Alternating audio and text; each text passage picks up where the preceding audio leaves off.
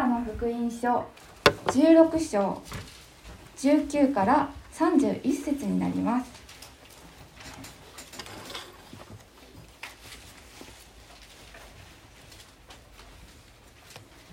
2017年版の新しい聖書ですと新約聖書の151ページにあります。本日の聖書箇所はルカの福音書16章19から31節になります。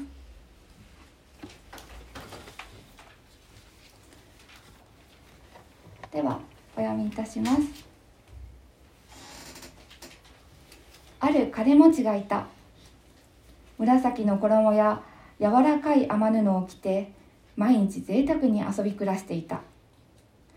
その金持ちの門前にはラザロという出来物だらけの貧しい人が寝ていた。彼は金持ちの食卓から落ちるもので腹を満たしたいと思っていた。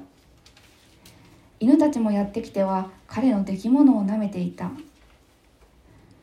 しばらくしてこの貧しい人は死に見つかいたちによってアブラハムの懐に連れて行かれた。金持ちもまた死んで葬られた。金持ちが読むで苦しみながら目を上げると遠くにアブラハムとその懐にいるラザロが見えた。金持ちは叫んでいった父アブラハムよ私を憐れんでラザロを送ってください。お送りください。ラザロはラザロが指先を水に浸して私の舌を冷やすようにしてください。私はこの炎の中で苦しくてたまりません。するとアブラハムは言った。子よ思い出しなさい。お前は生きている間良いものを受けラザロは生きている間悪いものを受けた。しかし今は彼はここで慰められお前は苦しみもだいている。そればかりか私たちとお前たちとの間には大きな淵がある。ここからお前たちのところへ渡ろうとしても渡れずそこから私たちのところへ越えてくることもできない。金持ちは言った。父よそれではお願いですからラザロを私の家族に送ってください。私には兄弟が5人いますが彼らまでこんな苦しい場所に来ることがないように彼らに警告してください。しかしアブラハムは言った。彼らにはモーセと預言者がいる。その言うことをよく聞くがよい。金持ちは言った。いいえ父アブラハムよ。もし死んだ者たちの中から誰かが彼らのところに行けば彼らは悔い改めるでしょう。アブラハムは彼に言った。モーセと預言者たちに耳を傾けないのならたとえ誰かが死人の中から生き返っても彼らは聞き入れはしない。ここのところより「光あるうちに」と題して斎藤牧師にメッセージをいただきます。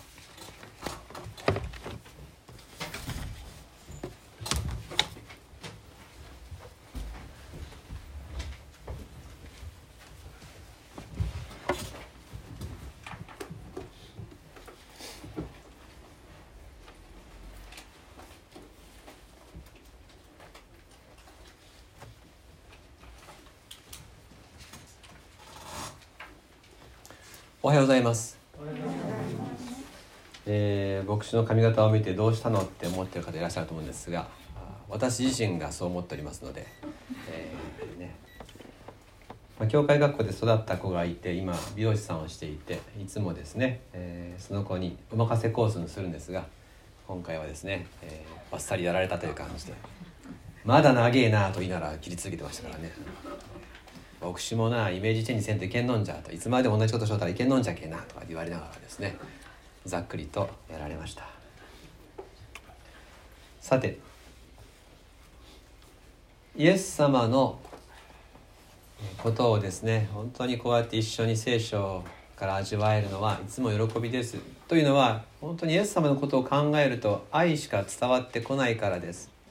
イエス様の思いは常に私たちの救いです。ただ前回からの箇所でイエス様の救いを受け入れない人たちが出てきている。パリサイ人という人たち。この人たちはイエス様の救いの言葉を聞こうとしません。なぜならば彼らはお金を愛していたからであると前回のところに書いてありました。神様よりもお金を選んだんです。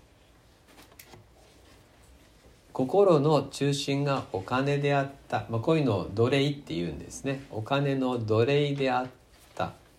そうなりますとなかなかそこからお金を主人だった人が神様を主人にするっていう切り替えるのが難しいんですね。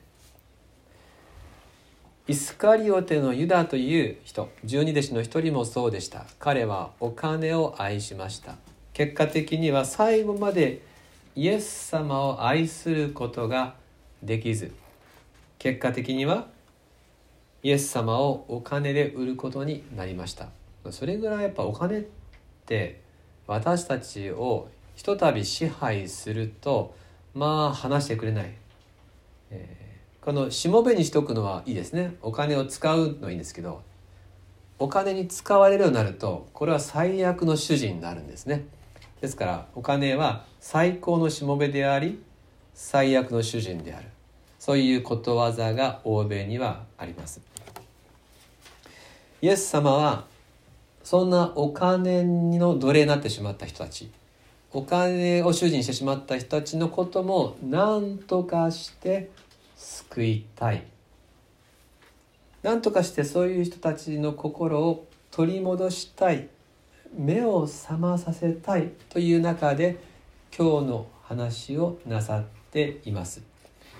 そして今日の話は例え話ではどうやらないんですね。ではなく今日の話は実話だと言えます。なぜかというと名前が出てるんですね。ラザロっていう貧しい人ラザロって名前実名が出てるってことはこれはどうやら例え話じゃなくって実際の出来事として受け止める必要があるでしょう。イエス様はこの話の中でまず金持ちの紹介をしていますラザロが実際にいたわけですからこの金持ちも実際にいたのでしょうこの人は裕福な人しかも桁違いに裕福な人であったようです。19節。ある金持ちがいた。紫の衣や柔らかい雨布を着て毎日贅沢に遊び暮らしていた。なんでこの人が桁違いの裕福だったかというとですね紫の衣を着ていたからです。紫の衣が上着。柔らかい雨布が中に着る下着なんですがこのコーディネートはですねもう最高の組み合わせだったそうです。超贅沢な服だったと。どの辺がと言いますと特に紫の衣なんですね。紫の衣のどこが当時のイスラエルにおいては最高の染め物のことを表しています。紫色に染める、えーと、日本にはですね有名な藍染めがありますよね、はい、あれはもう江戸時代には大変なあこの流行だったと、えー、もう徳島はですねそれで栄えたわけでしょう。原理的には藍染めと同じ染めるそういう科学的な変化を起こすんですがしかしイスラエルでは藍じゃなくて使われたのは貝なんです。貝。地中海沿岸に生息する、えー、つぶりボラっていう貝がいるんですよ。ちっちゃい貝なんですよ。その貝を潰した中の内臓のエキスを布にすりつけるんですよ。それを天日にさらすと綺麗な紫になるんです。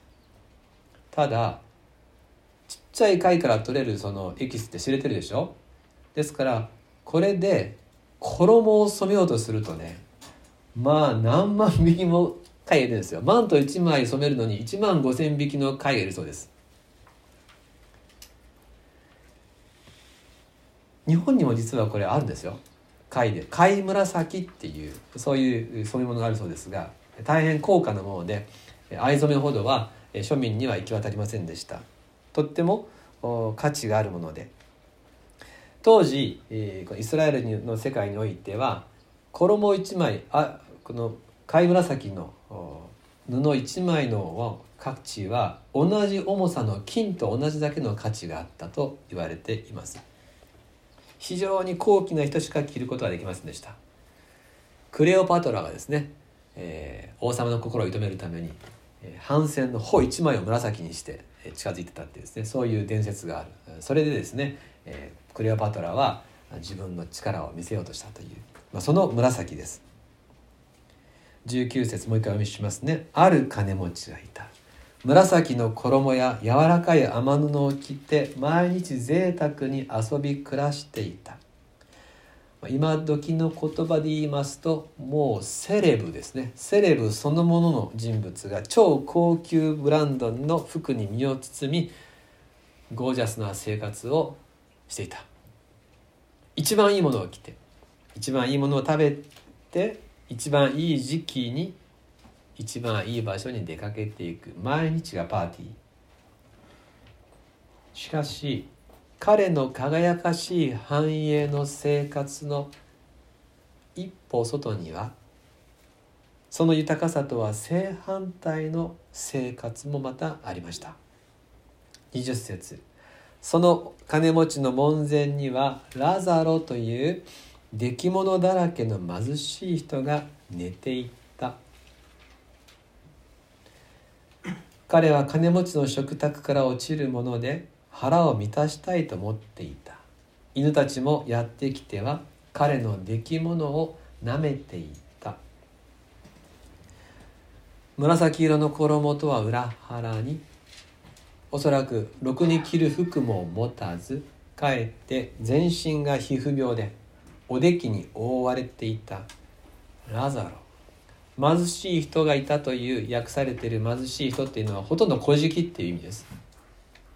古事記同然の貧困者。彼が先ほどの金持ちの門前で横たわっていたんです。門前にいたっていうことは金持ちは出かけるためにラザロがいたことは分かっていたはずです。しかし金持ちはそのラザロに何も与えはしませんでした。食卓から落ちるものですら欲しかった。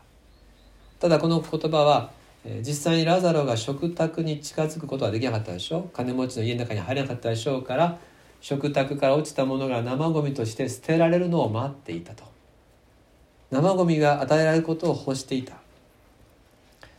しかしそれももらえず代わりに犬がやってきて彼の皮膚病のこの腫れ物を舐めていた。そしてラザロは死にます。やはり貧しい者が先に死ぬのでしょうか。ろくな治療を受けることはできない状況の人の方が早死にするでしょう。ただ金持ちも死ぬんです。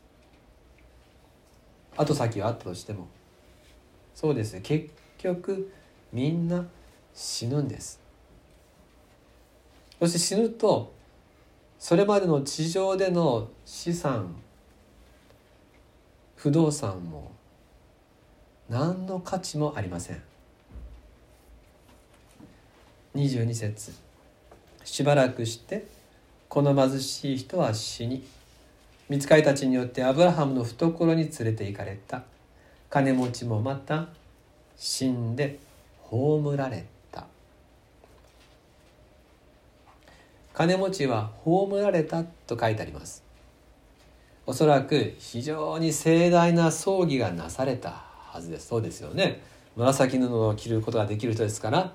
まあ立派なお葬儀だったでしょう。そしてとびきり豪華な墓地が用意されていてそこにでっかいお墓に埋葬されたでしょう。イスラエルの風習ではですね葬儀の時に泣き女っていう女が雇われて泣き声を上げるんですよ。お金をもらって泣き声を上げる。それで悲しみをさらにですね盛り上げるわけです。彼の死は大々的に記念されその生涯がもう口々に褒めたたえられるようなそういうお葬儀になったでしょう。しかしそれはこの金持ちにとっては何の助けにも何の慰めにもなりません。なぜならもうそこにはいないからです。そして二度と帰ってくることもないからです。後の祭りです。どんな立派な葬儀もそういう意味では虚しいだけです。彼の地上での生涯は結局人類の中の一瞬の出来事でしかありません。そして彼の輝かしい生涯と言いましたがその輝きはお金で作った輝きであり言ってみれば人工の瞬きでしかありません。人為的に作った一瞬の光。天においては何一つ意味を持たない。そのような繁栄でありました。金持ちにとって死は人口の輝きの幕切れであり裁きの始まりでした。けれどラザロにとっては死は忌まわしいものではありませんでした。ラザロにとって死はより素晴らしい命の始まりでした。これがイエス様が私たちに与えたいと思っていらっしゃる永遠の恵みです。天の恵み。イエス様はそれを私たちに与えたい。もう一回22節を読みます。しばらくしてこの貧しい人は死に見つかいたちによってアブラハムの懐に連れて行かれた。金持ちもまた死んで葬られた。見つかりたちがラザロを運んでいった先がアブラハムの懐でした。懐っていうのは別訳では胸元です。ですからイメージとしてはあの小さい子供を親が抱くようなこう胸元に抱くという時に使ったりあるいは、えー、最後の晩餐の時にヨハネがイエス様の横でイエス様に寄りかかった時にそこにですねイエス様の胸元に同じ言葉が使われてるんです。だからヨハネの顔はですねほとんどイエス様のもう胸にくっついてるぐらい。それぐらいにイエス様にぴったりくっついた寄り添っていた。一番身近な関わりを表す時に使う言葉です。アブラハムの懐アブラハムの胸元にいる。アブラハムっていうのは旧約聖書の中の約束や信仰約束と信仰っていうのを象徴する人物です。アブラハムの懐にいるというのは天の恵みの中心で幸いを得ている。ということを表現しています。約束と信仰天の恵みの幸せの真っ只中にラザロは置かれた。なんという安らぎの中にラザロは置かれているのか。イエス様はこのような安息の中に私たちを招きたいんです。しかし金持ちは安息の中にはいません。23節金持ちが黄泉で苦しみながら目を上げると遠くにアブラハムとその懐にいるラザロが見えた。金持ちは叫んで言った。父アブラハムよ私を憐れんでラザロをお送りください。ラザロが指先を水に浸して私の舌を冷やすようにしてください。私はこの炎の中で苦しくてたまりません。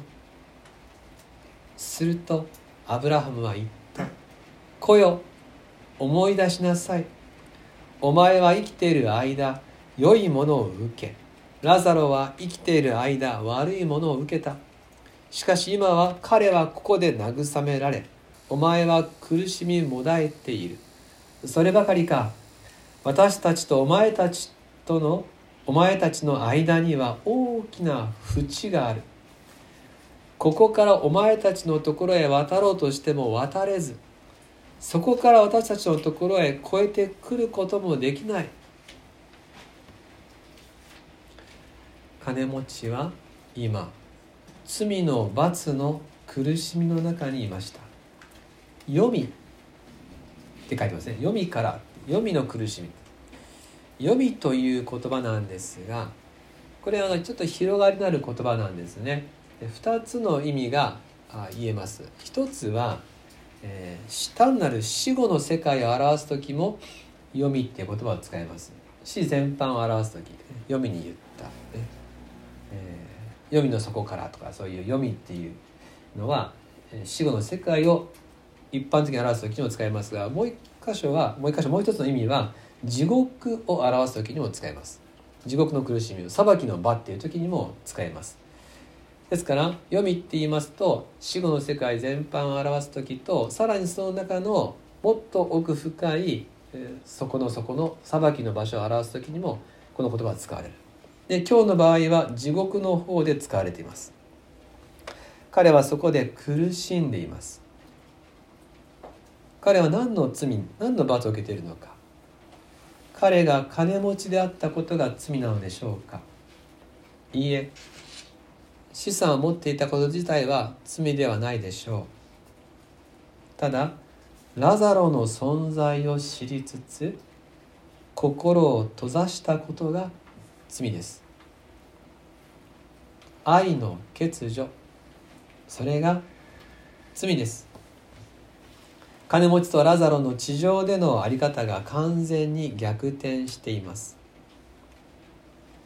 金持ちはラザロが天の安息の中にいるのを見ています。でもこれは非常に遠く離れたところから見てるんですね。決定的に2人は違う場所にいます。また金持ちの言葉から彼の苦しみは炎の中の苦しみであった熱くて耐えられない苦しみだったということも見て取れます。地獄とは一体何なのか。どうして神様はそんな苦しい場所に人間を送るのでしょうか。愛の神様だったら地獄行きは全員なしにしてくれたらいいんじゃないか。そのふうに思う方もあるでしょうか。でも神様が意地悪なのではありません。これは私たち人間の選択によることです。よろしいでしょうか。生きている間神様を認めず信じようとせず神様のいない生活を選んだ人はその自分の決定に従って神様のいない結末に行くんです。選んでいるのは私たちです。私たちが神様を否定し神様を遠ざけたら私たちは神様のいない神様から遠い場所に行く。ということであって神様が意地悪なのではなくて私たちが自分たちで神様を捨てればそのような結末になるというだけのことです。自分で決めている。地獄とは神様がいない場所。神様がいない場所っていうことは愛がない場所です。希望がない場所です。慰めがない場所です。自由がない場所です。守りがない場所です。なぜならば神様は愛であり神様は希望であり神様は慰め自由を与え共にいて守ってくださる方です。この方を拒否して生きた人はこれら全てがない場所に行く。それが地獄です。では全く神様の要素がないのかというとそうではありません。この世界に神様がいない全く存在しない場所というのはありえません。ですからそこに神様の要素はあるんですがそれは残された一つ神の怒りはそこにあります。神様は罪に対してお怒りになる方です。憤りがそこにはある。それが地獄です。私たちをそこに行かせないこと放っておいたらそうなるのでそこから悔い改めて救われること。そのためにイエス・キリストは来てくださり命を懸けてくださいました。人は生きたように死に生きた時の選択に従って死んだ先が決まる。どう生きたか。それによって死後は決定されます。金持ちは大声を上げてアブラハムに呼びかけラザロをよこしてくれと求めます。24節括弧の中父アブラハムよ私を憐れんでラザロをお送りください。ラザロが指先を水に浸して私の舌を冷やすようにしてください。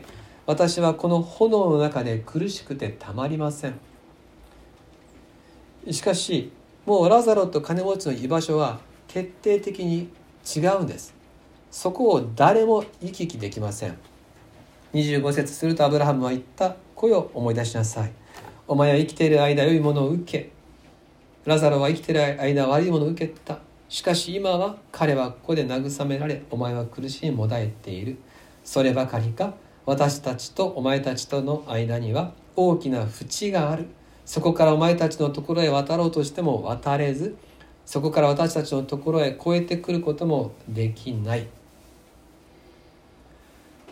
もうそこからは助かる望みはありません。金持ちは自分にはもう望みはないということをここで悟ります。そこで彼はですね今度はまだ死んでいない地上の身内のことを考えました。なんかこれが例え話じゃなくて実話だって言われるとゾッとしますよね。すごくリアルですよねこうなってくると話が。まだ地上には身内がいる。絶対にここには来てはならない。今のうちに悔い改めて神に立ち返るように警告を届けてほしい。27節金持ちは言った「父よそれではお願いですからラザロを私の家族に送ってください。私には兄弟が5人います。が彼らまでこんな苦しい場所に来ることがないように彼らに警告してください。しかしアブラハムは言った。彼らにはモーセと預言者がいる。その言うことを聞くがよい。モーセと預言者っていうのは立法と予言。つまり旧約聖書のことをそう言うんです。彼らには聖書があるだろうと。そこに全てが書いてあるだろう。というのが答えなんです。このことはちょっともうもう一回後で、えー、見ようと思うんですがちょっとここで気になるのがですねこの金持ち繰り返しラザロを自分の手段のために使おうとしてるんですよね。ラザロを起こしてくださいとかラザロを使わせてくださいって言ってるでしょ？この人まだ分かってないんですよ。まだラザロを下に見てるんです。あの古事記同然だったラザロは自分よりは下の存在であると。自分の思いの中でラザロは使えるだろうっていまだに錯覚しているんです。それが彼の本質をよく表しています。彼はただお金を持っていただけなのにただそれだけなのにそれによって人の価値の上下がなされると黄泉の苦しみの中でもまだ思っているないか。神様から見た命の重さは全く変わりません。いや重さが変わらないだけではなくラザロの方が神様の目には尊く見えているということ。神様は上辺を見る方ではありません。紫色の衣を着ているのか貧しさの中で全身皮膚病に覆われているのかは神様の判断する価値なくその心を神様がご覧になった時神様はラザロの心を喜ばれたんです。神は心を見るお方です。そして今ラザロは天の恵みの中心で安息を得ています。これが実話でありまた永遠の命ということを考えるならば皆様今もこのラザロは天で愛の中に安息に生きているということです。よろしいでしょうか？これが実話ならばまさにラザロは今天ですでにずっと主の安息の中を今も生きている。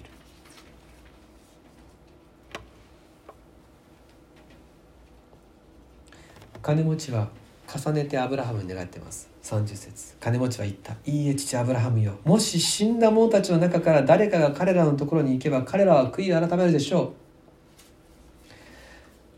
アブラハムは彼に言った「モーセと預言者たちに耳を傾けないのならたとえ誰かが死人の中から生き返っても彼らは聞き入れはしない」ラザロが行けば死人がよみがえればさすがに私の家族も生き方を改めるだろうと金持ちは言います。さすがに立ち止まり今度からは神を認め託された資産を神と人のために使うだろうと。貧しい人たちを顧みるだろう。やはり彼は認識が甘いんです。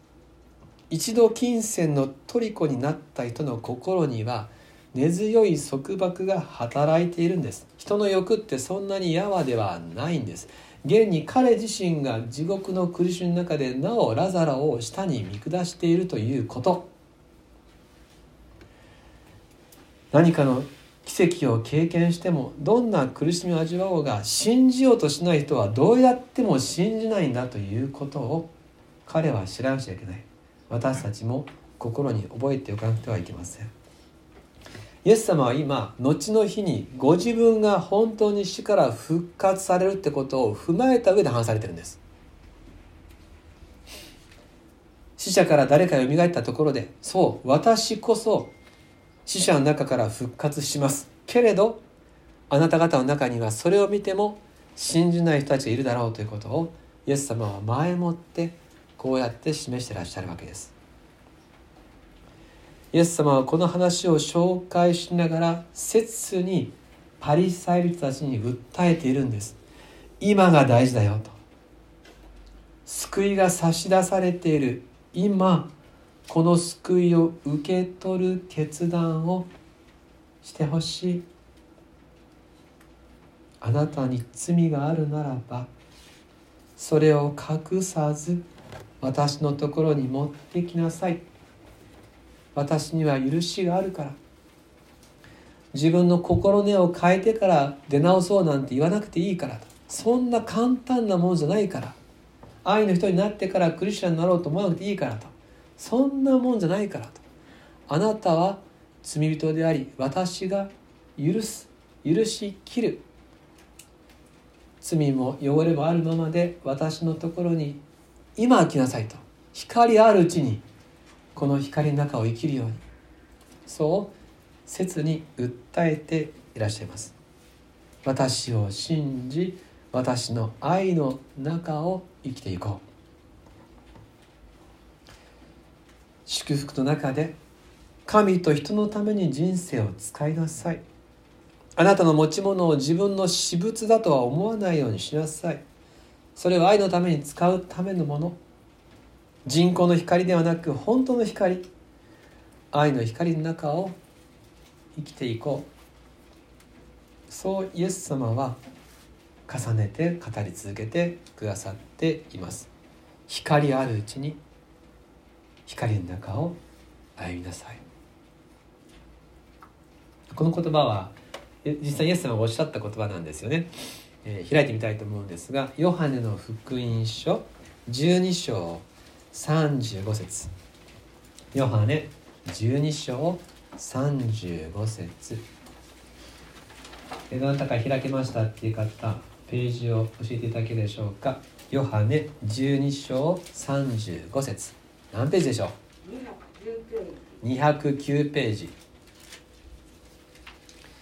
ヨハネ12章35節と36節。よろしいでしょうか？じゃあご一緒にお読みしたいと思います。209ページ。ヨハネ12章35節36節。もうちょっとお待ちしますね。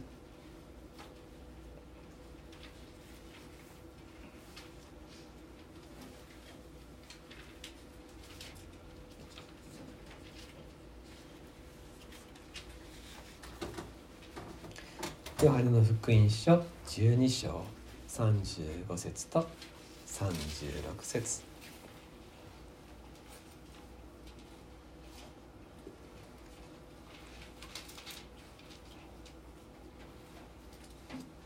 はいよろしいでしょうか。ではお読みします。ヨハネの福音書12章35節36節。3はい。そこでイエスは彼らに言われた。もうしばらく光はあなた方の間にあります。闇があなた方を襲うことがないようにあなた方は光があるうちに歩きなさい。闇の中を歩く者は自分がどこに行くのか分かりません。自分に光があるうちに光の子供となれるように光を信じなさい。あそこまで結構ありがとうございます。今日のやり取り今日の話の中で、えー、強調されてきたのはモーセと預言者たちっていう言葉でしたね。すなわち聖書聖書があるでしょうと。これは、えー、ちょっと心にね覚えていた覚えていただけあもうルカに戻ってるんですけども、よくキリスト教のいろんな教会の中でもいろんな奇跡とか体験とかっていうことがとても強調されることありますもちろんそういう体験もクリスチャンにとっては起こり得るんですけれどただ人がそれで悔い改めるかっていうとそれで人がもう人生が変わるってことはないんですね。大切なことは聖書の言葉を聞くことそれが重要である。どんな奇跡を見てもあの聖書の言葉があるかどうかの方がはるかに私たちの人生には力を持っています。御言葉だけなぜかというとですねあの心の中に入ってこれるものって言葉だけなんですね。言葉だけが私たちの心の中に入り保存され働き続けます。ですから私たちもかつて誰かに言われた言葉がずっと支えになったりするでしょう、まあ、逆もありますよね。かつて言われたあの言葉がずっと傷になってますってのがあるでしょ。言葉ってそれぐらいの長きにわたって人の内面を作り続ける力があります。神様は言葉で私たちは作られたので言葉こそ私たちの心を作り変え生かす力があります。悪い言葉は私たちを傷つけ続けますが神の言葉は私たちを生かし続けます。御言葉を聞いた時それを聞いてそのままにするか聞いて信じるか。聞いて信じる人は幸いです。イエス様は聞いても信じない人たちに対してそれでもあの手この手で今日語っていらっしゃる。聞こうとしない人聞いても信じない人っていうのはこれね信じたら何かを失っちゃうってことを思ってるんですね。これイエス様信じたら何か手ますねかと思ってます。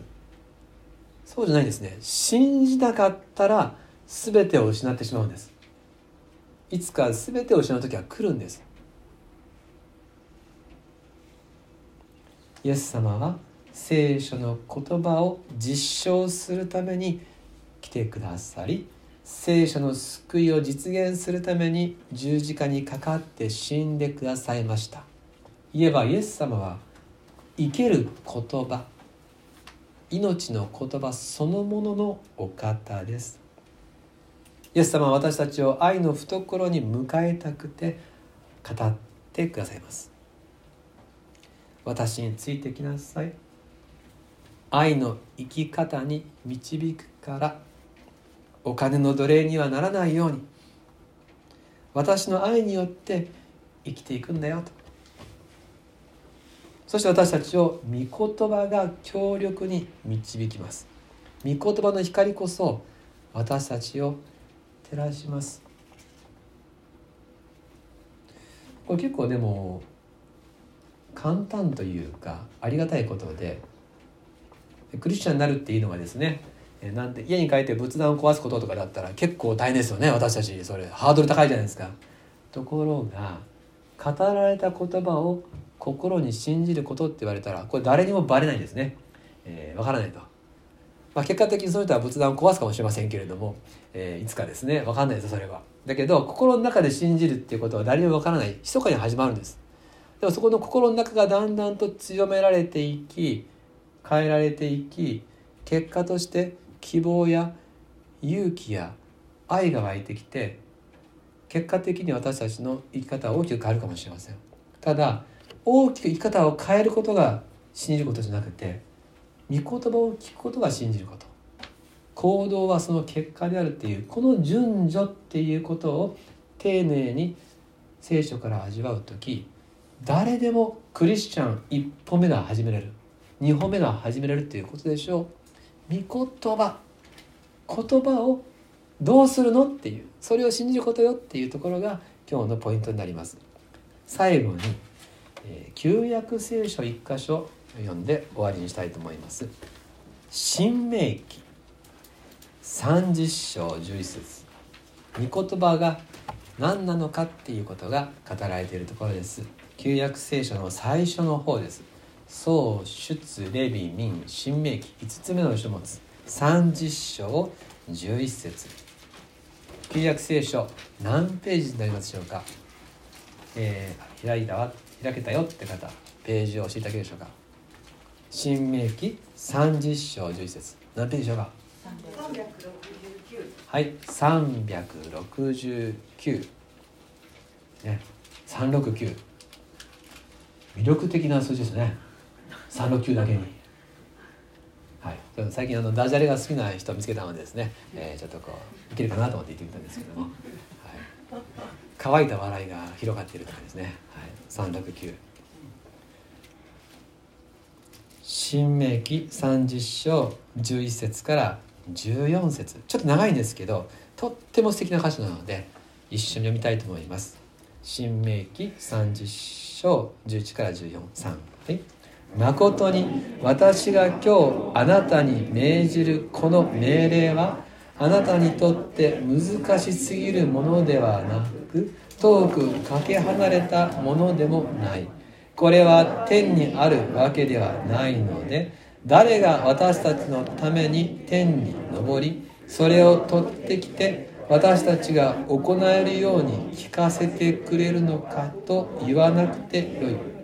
またこれは海の彼方にあるわけではないので誰が私たちのために海の彼方に渡りそれを取ってきて私たちが行えるように聞かせてくれるのかと言わなくてよい。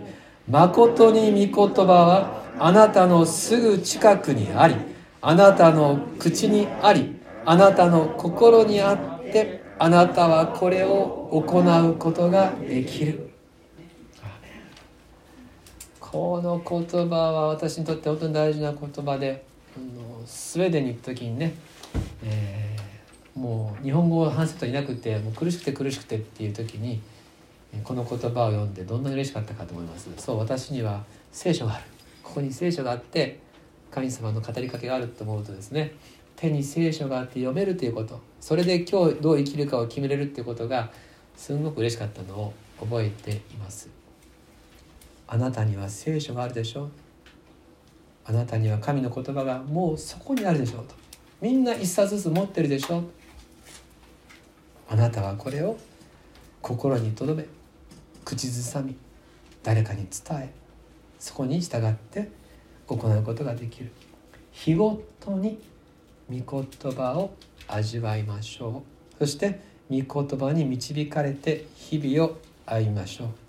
そうやって御言葉とともに歩むならば私たちはイエス様の中にある平安を味わえますし天においての安息の希望を先取りして喜ぶことができ結果的には今日という一日を慈しみながら生きることができます。今日という日を愛しながら。だって今日もイエス様の愛の中にある。そしてどうしてこの人生は最後は主の愛の中に収まるんだと。だったら今日ってなんて素敵な日なんだろうかと。二度と繰り返されない今日という一日を神様と共に生きれるんだと思って今を生きることができます。御言葉を聞いて信じる。イエス様はこうおっしゃいました。イエス様の言葉。そのままお聞きください。ヨハネ15章9節。父が私を愛されたように私もあなた方を愛しました。私の愛にとどまりなさい。私の愛にとどまりなさいとイエス様はおっしゃった。この言葉を聞いて答える人はいあなたの愛の中にとどまります。そう答える人は死んでも天で主の懐に安らぎます。という話です。今主の言葉に応えて愛の中に身を置く人は死んでも永遠にそのまま愛の中に安息し続けます。というとっても簡単な話を今日は御言葉からじっくりとご一緒に味わわせていただきました。一言お祈りします。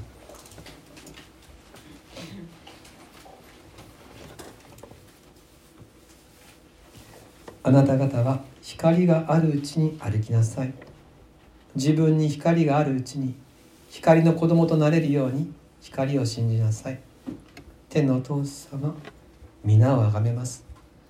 私たちはあなたの懐にお招きくださること。感謝します。あなたの愛の中に私を明け渡します。